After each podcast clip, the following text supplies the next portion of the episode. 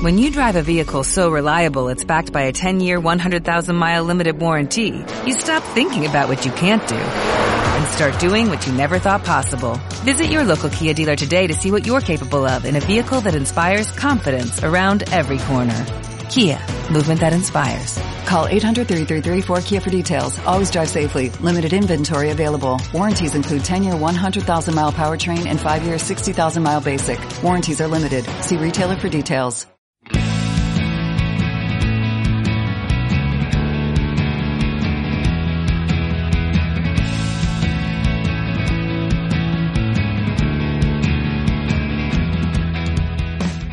Nuestro invitado de hoy en un juego perfecto tiene muy claro dónde identificar y precisar el punto de inflexión de la historia que vamos a contar hoy. A finales de los años 80, Carlos Queiroz dirige a una serie de jugadores que van a levantar dos mundiales sub-20 de manera consecutiva, en 1989 y en 1991. Fernando Couto, Joao Pinto, Luis Figo, Rui Costa, Paulo Sousa y compañía darían nombre a la gran generación de oro del fútbol portugués. Sin embargo, no solo fue ese brote de talento el que posibilitó que 30 años después Portugal sea una potencia mundial en lugar de una generación concreta. Los portugueses suman presencia en 11 fases finales de manera consecutiva y han logrado no solo convertirse en una factoría de talento individual, sino en una fábrica de métodos de entrenamiento y de grandísimos entrenadores.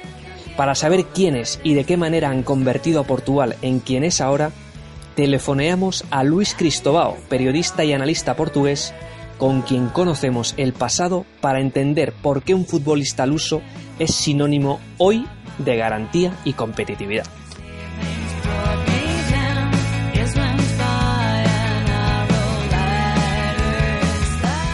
Estás escuchando Un Juego Perfecto en Radio 38 Ecos una conversación con invitado y temática semanal sobre el mundo del fútbol. Todos los jueves en iBox, Apple Podcasts y Spotify.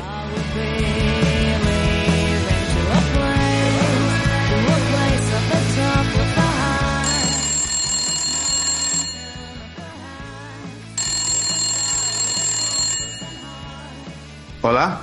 Luis, Luis Cristobao. Sí, sí. Hola, muy buenas. Soy Alejandro Arroyo de Ecos del Balón. Un placer saludarte. Hola, ¿qué tal? ¿Cómo estamos? ¿Te pillo viendo algún partido? No, no. Uh, hoy es día de, de, descanso, así que, que, es la hora perfecta para, para llamar.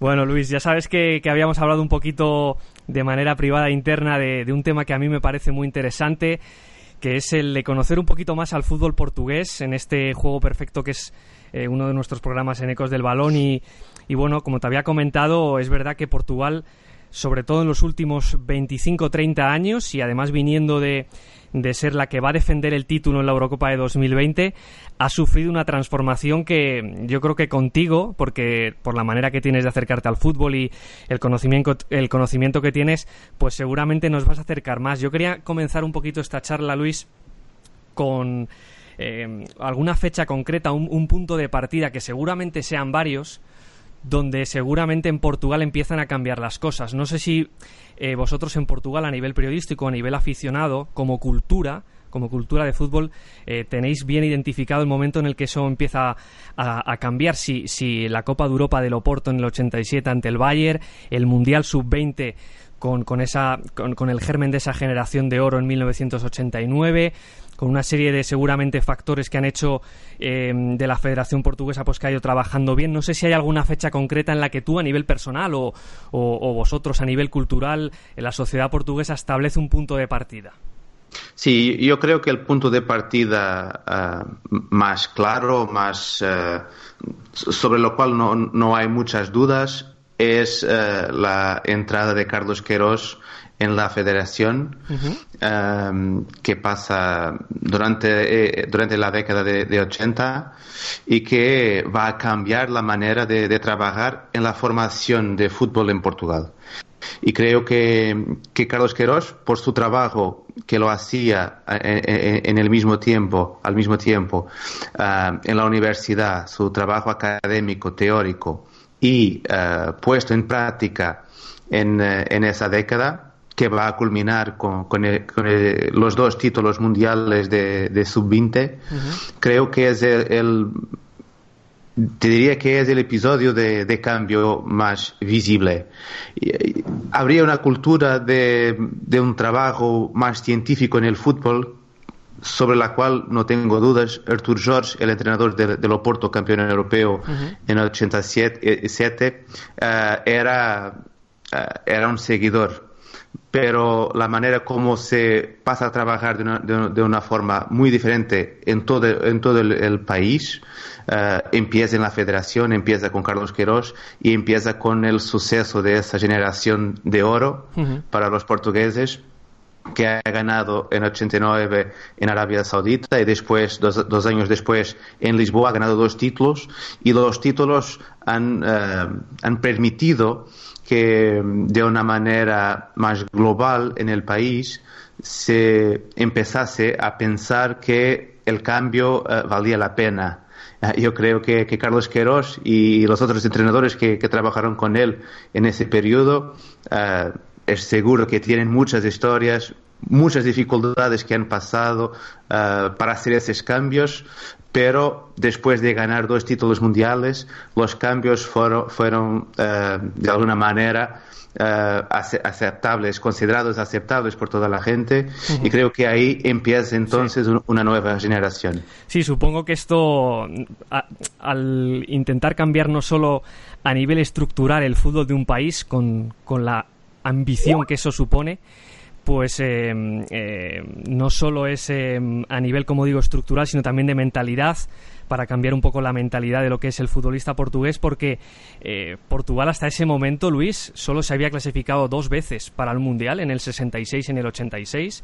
En el 66 de la mano de Eusebio, que al final es un fenómeno impresionante, pues que por circunstancias evidentes, que por eso hay que cambiar las estructuras, pues no se puede reproducir eh, generación tras generación futbolistas de esos niveles, ¿no? Al final lo que tienes que, tratar de, de, encontrar es la manera de crear una estructura y efectivamente el salto será seguramente con esa generación del 69, del 72, entre esos años, con una serie de jugadores eh, importantísimos, un Joao Pinto, Sapinto, Luis Figo, Rui Costa, Fernando Couto, eh, que llegan a las semifinales de la Eurocopa del 2000 tras no haberse clasificado para el Mundial del 98 y sobre todo, Luis, em, lo que yo creo que ahí empieza a, suceder en Portugal y es el éxito de lo que tú has comentado de Carlos Queiroz y la estructura que se, que se logra establecer en Portugal, en la federación, en las, en las bases, es que las generaciones de la selección portuguesa no son aisladas, es decir, una releva a la otra y se mantiene la consistencia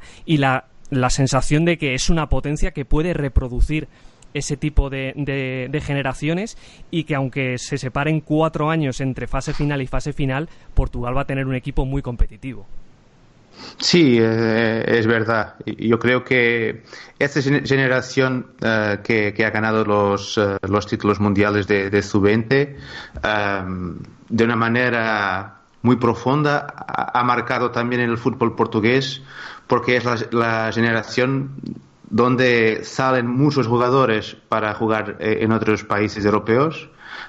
Un poco también por la, por la ley Bosman, y que tienen suceso ahí fuera y que, y que vienen también a traer un pensamiento un poco más profesional, creo, creo yo, eh, sobre lo que es eh, el, fútbol. Pero el trabajo de formación y el crecimiento que después se va imponiendo en, en los diferentes equipos es muy importante. Um, después de, de, los 90 tienes um, uh, en el inicio de, del siglo XXI las academias de Sporting, de Oporto, de Benfica, de Braga, de, Guimarães, que han, eh, que han también permitido condiciones mucho, mucho más apropiadas para, para los jóvenes en ese, en ese trabajo. Yo creo que lo que tienes ahora, después de un momento donde eh, han salido algunas dudas sobre si el trabajo o, si la, manera de trabajar de la federación eh, se mantenía, la verdad es que creo que hoy hay mucha seguridad de que vamos a continuar a tener generaciones muy fuertes ah, para, el futuro. Y, eso es una consecuencia muy clara de, ese pensamiento teórico de, Carlos Queiroz, de las oportunidades que a partir de ahí porque cuando hablamos de los años 80 eh, es el periodo donde Mourinho pasa por la, por, la universidad y que, que, va a ser Mourinho que, quien va a potenciar después la imagen del entrenador portugués fuera del país. Y hoy en día e, es cierto, tienes entrenadores portugueses en las grandes ligas, pero lo más importante para mí es percibir que tienes jóvenes entrenadores portugueses trabajando en China, en los Estados Unidos, un poco por toda ah, Europa, en África, y que es posible tener una situación profesional estable eh, en cuanto entrenador de fútbol en Portugal. Tienes oportunidades por todo el mundo y eso te va a permitir que los mejores van a acabar por llegar a los mejores equipos también y eso te va a crear al mismo tiempo condiciones para que ese producto del fútbol eh, continúe eh, a funcionar. Yo es que creo también, Luis, y estoy completamente de acuerdo, que Portugal ha sido una de las, de las naciones que seguramente a otras que eh, han sido históricas, les ha costado un poquito entender el punto en el que nos encontramos de la globalidad del fútbol y de cómo eh, al final eh, los talentos, exportando talentos y, de alguna manera haciéndolos competitivos fuera, eh, lo, que, lo que enriquece eso para después ir, mezclando a lo mejor generaciones que al final son de diferentes em, años y de diferentes momentos del fútbol creo que ha sido muy importante. Y si vemos un poco la evolución de las alineaciones y las convocatorias que ha tenido Portugal a lo largo de los años, vemos un poquito lo que viene siendo la evolución, encontramos una Portugal que primero se apoyaba en grandes individualidades y una serie de secundarios que buscaban el bloque, partiendo de un Ricardo Carballo, un Deco, un Cristiano en 2006, con jugadores, como decimos, que eh, empezaban a salir de Portugal, partiendo desde el Sporting, desde el Benfica, a una selección actual en la que casi todos los futbolistas, Luis, juegan en las grandes ligas, juegan en, Bundesliga, juegan en, Italia, en España, en la Premier League, y eso ha hecho que em, las referencias sean absolutamente globales y Portugal se ha visto ahora mismo como una de las grandes potencias que sin lugar a dudas es en el mundo del fútbol. Sí, verdad. Creo que hoy eh, cualquier jugador de, la selección portuguesa es conocido por, toda la gente. No, hay en el, en el once, en el mejor once de, Portugal, no hay un jugador de, que no sea conocido. Y al mismo tiempo, eh, vas a encontrar allí generaciones muy diferentes, desde un Cristiano Ronaldo con 34 años o un Pepe con, con, la misma edad, hasta Juan Félix que, que tiene 19 años. Así que es una diferencia muy grande, pero las dos generaciones jugando a tope en, en, Europa. Eh, y eso es la consecuencia de ese trabajo de integración también que, que creo que, que, es muy importante. Y en eso yo creo que el, el, actual entrenador de, de, la selección portuguesa, Fernando Santos, ha sido importante porque si en el primer momento eh, su, sus decisiones han pasado por recuperar jugadores un poco más veteranos y tienes ahí como campeón de Europa Ricardo Carvalho en, 2016 y que ahora ya no juega, pero después ha también eh, comprendido y trabajado para la integración de muchos eh, jóvenes. Y, y, ese es un trabajo que ni siempre es fácil, ese cambio de generación, ni siempre es fácil. Eh, buscar esas nuevas referencias y, en Portugal se está trabajando bien en ese, en ese campo. Hay mucha, muchos jugadores con posibilidades de, estar en selección. Creo que nunca, nunca, nunca hubiera sido em, similar tener un grupo de 40, 50 jugadores que, que pueden estar ahí. Em, y eso es la consecuencia del, del buen trabajo de la formación de los clubes, de los equipos, porque la formación es parte de, los equipos, después la federación trabaja bien en la organización para llegar en selección. Lo has dejado tú caer antes, Luis, y, y, cuando hemos iniciado la conversación, pues sabemos que una transformación así para convertir a Portugal en el país que es hoy dentro del mundo del fútbol tiene que tener muchas líneas paralelas que a, la vez también son perpendiculares, se van cruzando, pero que sobre todo no es solo formar al futbolista, sino lo que ha convertido, y como te decía antes, tú lo has dejado caer, a Portugal en una potencia es que no solo, no solo ha sido factoría de futbolistas, fábrica de futbolistas, sino fábrica de entrenadores.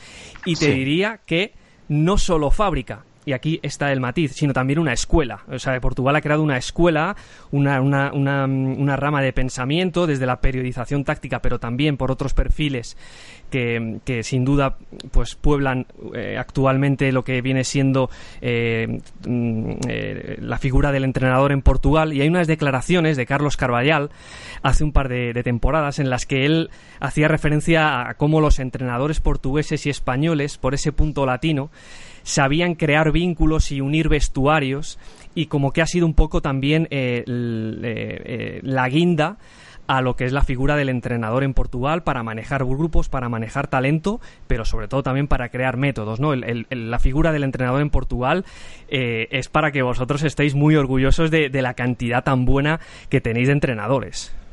Sí, yo creo que el factor humano es una consecuencia de, probablemente de cultural portuguesa, porque es muy, muy habitual de, ver un trabajador portugués, sea en qué, en, qué área sea, ah, con capacidad para llegar a otro país, se adaptar a la realidad y ah, hacer su trabajo, hacer su, su, profesión. Y creo que los entrenadores portugueses eh, explotan de, de, cierta manera esa capacidad eh, esa capacidad de, trabajo. Por otro lado, yo creo que eso es para mí lo más interesante y que, y, que para mí lo comprendo que de fuera es difícil uh, estudiarlo, comprenderlo totalmente y mismo en Portugal ni siempre estamos tan conscientes de eso. Pero Portugal no tiene una escuela de entrenadores, tiene tres escuelas diferentes. Una escuela en Oporto, de la periodización táctica de Víctor Frald y dos escuelas diferentes en Lisboa que se han separado de, la misma universidad para dos universidades diferentes. De un lado, uh, Jorge Castelo, de otro lado, um, la tendencia de Carlos Queiroz, de Jesualdo Ferreira, uh, que tiene también a Manuel Sergio, que es un filósofo muy importante para el deporte eh, en Portugal. Así que las tensiones, las luchas, las discusiones entre estas tres escuelas de entrenadores creo que han sido muy importantes para tener en el día de hoy ah, ese, ese leque, de, ese diferencial de entrenadores por, eh, por Europa y que comprendes que vienen de un contexto donde el trabajo del entrenador es muy eh, pensado, muy trabajado, muy explotado, pero que responden a diferentes tendencias en, Portugal. Y creo que después, en el sentido práctico del juego, eh, se creó mucha riqueza en ese momento, porque la verdad es que para, para los entrenadores no hay problemas. En muchos equipos técnicos encuentras un antiguo jugador como líder y después en su equipo técnico, técnico alguien que ha empezado en Oporto, alguien que ha estudiado en Lisboa, de diferentes tendencias. Y eso es, es, la riqueza que, se va creando uh, por aquí y que creo, para mí, es uno de los factores más importantes para uh, ese suceso de, del entrenador portugués. Así que no, han, no, no, es una escuela única, no es un pensamiento único, uh -huh. es el resultado de una discusión muy alargada que, que acaba por permitir todo eso. Yo supongo también, Luis, que... Y, y, nosotros que, que, lo seguimos aquí en España durante muchos años, porque al final son las, las tres grandes referencias, pero sobre todo dos de ellas, eh, como los clubes grandes, sobre todo, que al final son los que compiten en Europa, el caso, caso de Porto, Benfica, en menor medida Sporting, pero también, sobre todo en la época de George Jesus últimamente, eh, uh -huh. nosotros hemos percibido, mmm, no solo porque han conseguido grandísimos títulos, eh, una Copa de Europa del Porto, Benfica siempre ha estado ahí también, y, y con André Villas-Boas el Porto en la UEFA, eh, percibimos que ha habido una... Mmm, sobre todo ellos, esos dos clubes, ha habido un, un método de trabajo que seguramente también ha apuntalado eh, algunos procesos de cara a convertir al fútbol portugués de clubes en, en momentos concretos, porque al final no tienen la capacidad de eh, compararse y de competir año tras año con los grandes de Europa, pero sí que seguramente han entendido también, como te decía, em, eh, la globalización del fútbol y, cómo redes de captación han abierto puertas y han abierto determinadas ligas que seguramente estaban un poquito fuera a la hora de, captar esos talentos, pero de los que se han nutrido eh, tanto el Porto como el Benfica para eh, ser los equipos que de alguna manera podían acercarse a los grandes de Europa y completar un poco todo ese proceso de futbolistas, entrenadores y la profesionalización de, de, clubes que seguramente han tenido que llevar una línea muy profesionalizada para, para ser lo que son y lo que han conseguido en las últimas décadas. Sí, yo creo que, que hay también diferentes factores. Eh, la cuestión formación es importante. Eh, la, la cuestión impacto de los resultados de, Champions League en, eh, en, la situación eh, económica de los, de los equipos y que ha permitido para la realidad de Benfica y Oporto en Portugal eh, ganar 50, 60 millones de, euros en una temporada es muy importante para crear una, una ventaja competitiva eh, en la competición y poder eh, gestionar de, de, una manera también un poco más tranquila las condiciones. Después tienes un otro, un otro punto que donde Portugal también es muy fuerte que es la cuestión de los agentes de, jugadores. Sin duda. Y creo que es y creo que eso ha sido decisivo también para tener tanto talento ah, sudamericano, sobre todo ah, jugando en Portugal. Hay un trabajo muy importante de los agentes que han encontrado en Oporto y en Benfica uh, parceros de, excelencia, de, de calidad, para poner determinados jugadores en Europa para jugar una o dos temporadas y de esta manera también hacer crecer el, el, nivel de, de, los equipos. De los equipos. Yo creo que todo eso acaba por estar conectado y por crear esas condiciones y de ver a competir. La cuestión entrenador, la cuestión jugador portugués y la cuestión agente de jugadores que, que busca um, esa, um, ese talento fuera del país son los tres factores que acaban reunidos para crear ese suceso.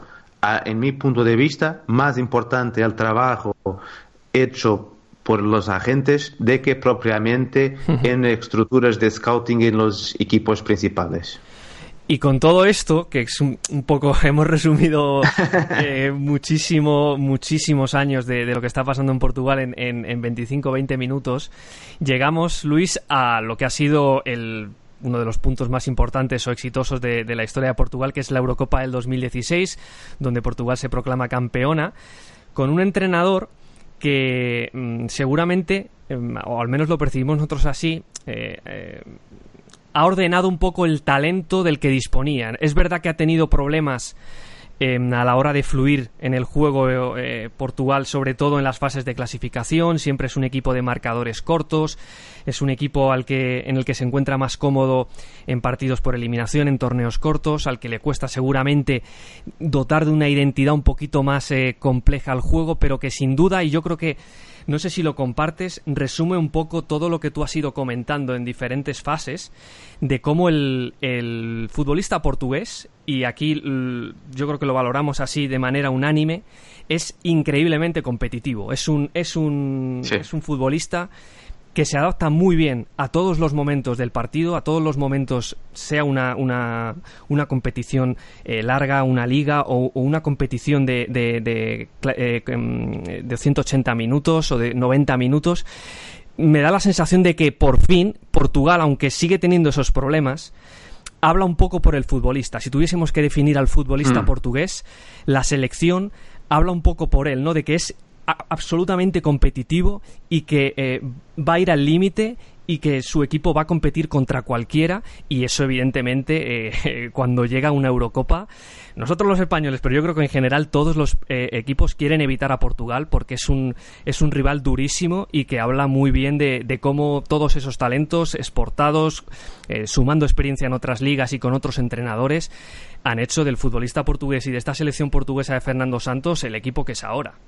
Sí, yo, yo creo que es muy interesante en toda esta historia que, que Portugal acabe por llegar a la, conquista de, de, una Eurocopa con un entrenador que está fuera de, de la discusión de escuelas de entrenadores en, Portugal. Fernando Santos um, fue un jugador um, que ha jugado en primera y segunda, segunda división uh, casi siempre en Estoril. Uh, su formación no es una formación de deporte, eh, es, es, ingeniero uh, electrotécnico. Um, y que mientras era uh, jugador también trabajaba como, como ingeniero. Um, ha empezado a ser entrenador um, aún en los 80 uh, en el Estoril, su equipo de siempre, después de Estrella de, de Amadora, equipos uh, de media tabla en, en, en Portugal. Y a partir de ahí ha llegado a Oporto, donde ha sido campeón una vez, ha pasado por el Sporting, ha pasado por el Benfica, con, con, menos suceso y ha trabajado muchos años en Grecia. Uh, ha estado con la selección uh, de Grecia uh, en una Eurocopa e en un Mundial. Sí. Y cuando llega a la selección portuguesa, tiene esas experiencias muy presentes en su, trabajo. La experiencia de media tabla, de trabajar en equipos uh, competitivos que tienen que luchar más que propiamente pensar en el uh, modelo de, de, su juego. Tenía la experiencia de trabajar en los tres grandes, tenía la experiencia de estar en estas competiciones con, con Grecia, que ya tenía todos los señales que Portugal ha presentado en, en 2016, la Grecia de, de, Fernando Santos en las dos grandes competiciones a, anteriores. Y creo que fue importante para los jugadores tener con él, con, tener allí un entrenador con esas características uh -huh. y que ofrece a los jugadores mucha libertad para hacer su juego. Yo creo que es un entrenador que está, que está preocupado en no sufrir gol, goles, uh -huh. pero tanto puedes ver un Portugal jugando muy cerrado uh, en, en, el uh, Mundial uh, 2018, que ha sido también el Portugal de las eliminatorias en uh, 2016, como puedes ver en la Nations League, un Portugal uh, sin Cristiano Ronaldo en, en, el primero, en el primer grupo, uh, jugando un fútbol muy asociativo, muy, sí. con, con, mucha movilidad. Así que entrega a los, a los jugadores muchas decisiones de que de lo que puede ser el equipo y creo que eso acaba por tornar Portugal ese adversario que, que no es deseable porque sientes que es difícil um, imaginar lo que puede salir de, de, de, de, aquel equipo. Tienes jugadores con mucho talento, talento, tienes un entrenador que les ofrece mucha libertad uh -huh. y si al mismo tiempo para quien como nosotros uh, pasa Um, analiza el fútbol y analiza los equipos y las selecciones durante mucho tiempo y piensas pues que el fútbol de Portugal en términos de, de una identidad uh, puede parecer un poco frágil, ¿no? ¿Sí? La verdad es que en términos competitivos es un equipo que, sí, sí, que es muy fuerte. Y, creo que esa es una consecuencia de, esta historia que tener un trabajo teórico muy fuerte, tener una práctica continuada uh, en la formación y en competición uh, que te ofrece, que ofrece a tus jugadores todo, toda esa experiencia, pero después en el momento final, en el momento competitivo, ofrecerles un poco de, de libertad para, para competir para jugar los 90 minutos sin pensar si tienen que hacer A o, o hacer B. Y eso no es, no, no es, no es una decisión de, de moda en, en, nuestros tiempos, sí, pero sí, sí, continúa a ser una decisión que muchas veces gana competiciones. Completamente de acuerdo. Y, y ya por cerrar, eh, Luis, eh, yendo un poquito más a lo individual, me interesa bastante el conocer un poco la impresión que, que vosotros en Portugal habéis tenido de la irrupción de Joao Félix, porque independientemente de mm, eh, al momento en el que llegue a la Eurocopa, en qué posición, con qué confianza, la verdad es que está atravesando un momento complicado a nivel colectivo el Atlético de Madrid de Simeone y, Joao Félix está gozando de la confianza, pero sí que es verdad que más allá de que aquí no tenemos ninguna duda de que es un auténtico fenómeno, de que tiene el potencial y la calidad para desarrollarse y ser un jugador de primerísimo nivel, porque se le nota en, los toques, en, la jerarquía que tiene cuando toca la pelota. ¿Cómo era Joao Félix a nivel, sobre todo emocional y mental?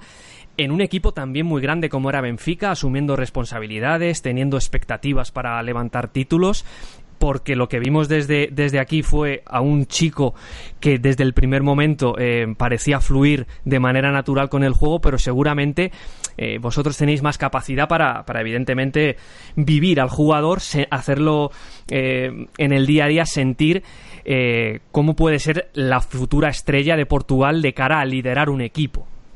Sí, y, yo creo que la personalidad de, de Juan Félix es muy fuerte eh, y ha sido trabajada eh, durante toda su formación, que no ha sido fácil para él, porque siempre ha sido muy pequeñito, muy frágil. estuve en, una generación de, de, Oporto que era muy fuerte y ni siempre eh, Juan Félix jugaba en ese equipo. Después ha cambiado para, para Lisboa porque estaba referenciado como una futura estrella, pero no tenía mucho tiempo de, juego. Ha cambiado para, para Benfica eh, y solo ha llegado a las selecciones eh, de formación eh, en los sub-18. Así que es uno de, aquellos jugadores de, maturación tardía.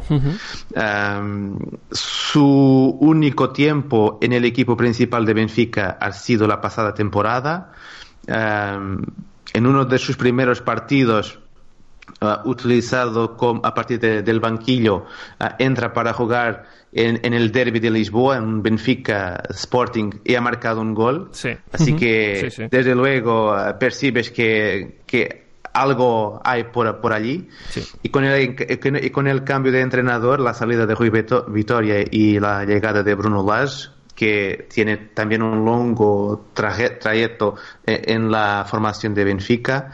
Eh, João Félix pasa al equipo titular, pasa a ser utilizado como segundo avanzado eh, y transforma por completo el fútbol de, de, Benfica. Si Benfica es campeón la temporada pasada es porque João Félix ha jugado la mitad de la temporada como titular eh, en aquella posición con mucha libertad para buscar sus espacios, con gran capacidad para definir eh, en la área. Un jugador que tiene una personalidad muy fuerte, que está, estuve siempre presente en los grandes partidos y ah, creo yo tenía un contexto de juego que existía al su alrededor. o sea, Félix estaba en el centro del pensamiento del juego ofensivo de Benfica um, en esos seis meses. Y eso ha sido muy importante para él y creo que su cambio para el Atlético de Madrid se hace también pensando en su entorno que pasaría lo mismo uh, en el Atlético que con esa inversión, con esa eh, con la salida de Griezmann, con la voluntad de un cierto cambio estético del fútbol de, Atlético de Madrid, porque si vas a, a, ver las otras contrataciones, Exacto. casi todas ellas hacen esa sugestión de que algo va a cambiar en la manera de jugar de Atlético. Yo creo que se esperaba un Atlético diferente con eh, Juan Félix como el centro del juego. Y eso no ha pasado, ¿no? Uh, sí, le está costando eh, más, efectivamente. sí, lo, vimos. Lo vimos en pretemporada, creo yo, y después cuando empiezan los partidos oficiales, a las primeras dificultades, hay un paso atrás de, Diego Simeone.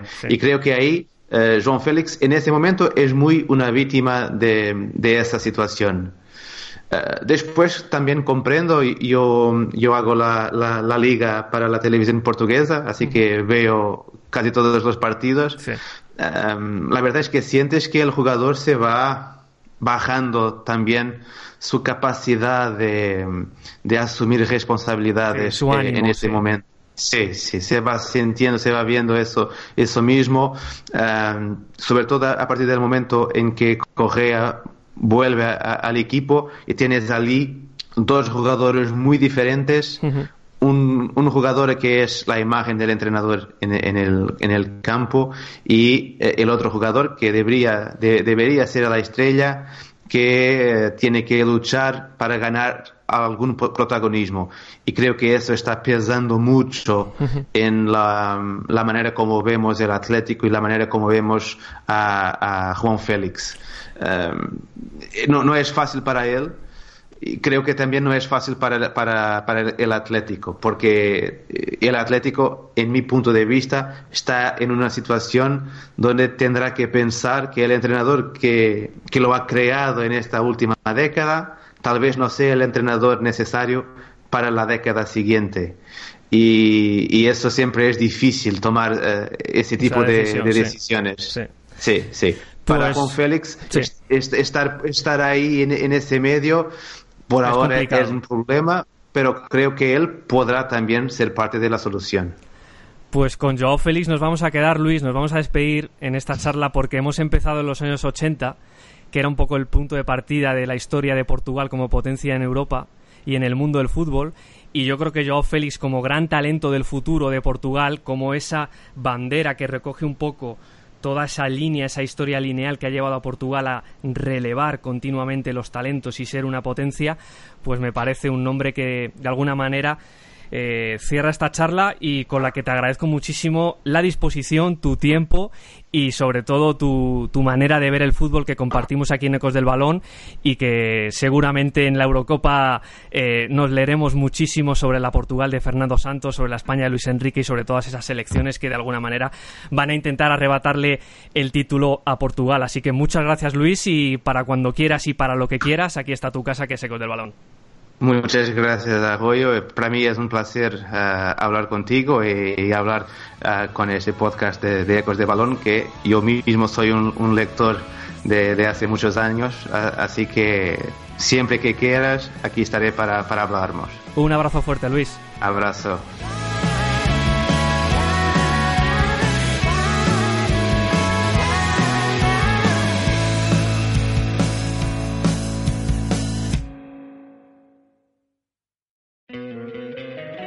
Encantaría tener 100 dólares extra en tu bolsillo? Haz que un experto bilingüe de TurboTax declare tus impuestos para el 31 de marzo y obtén 100 dólares de vuelta al instante.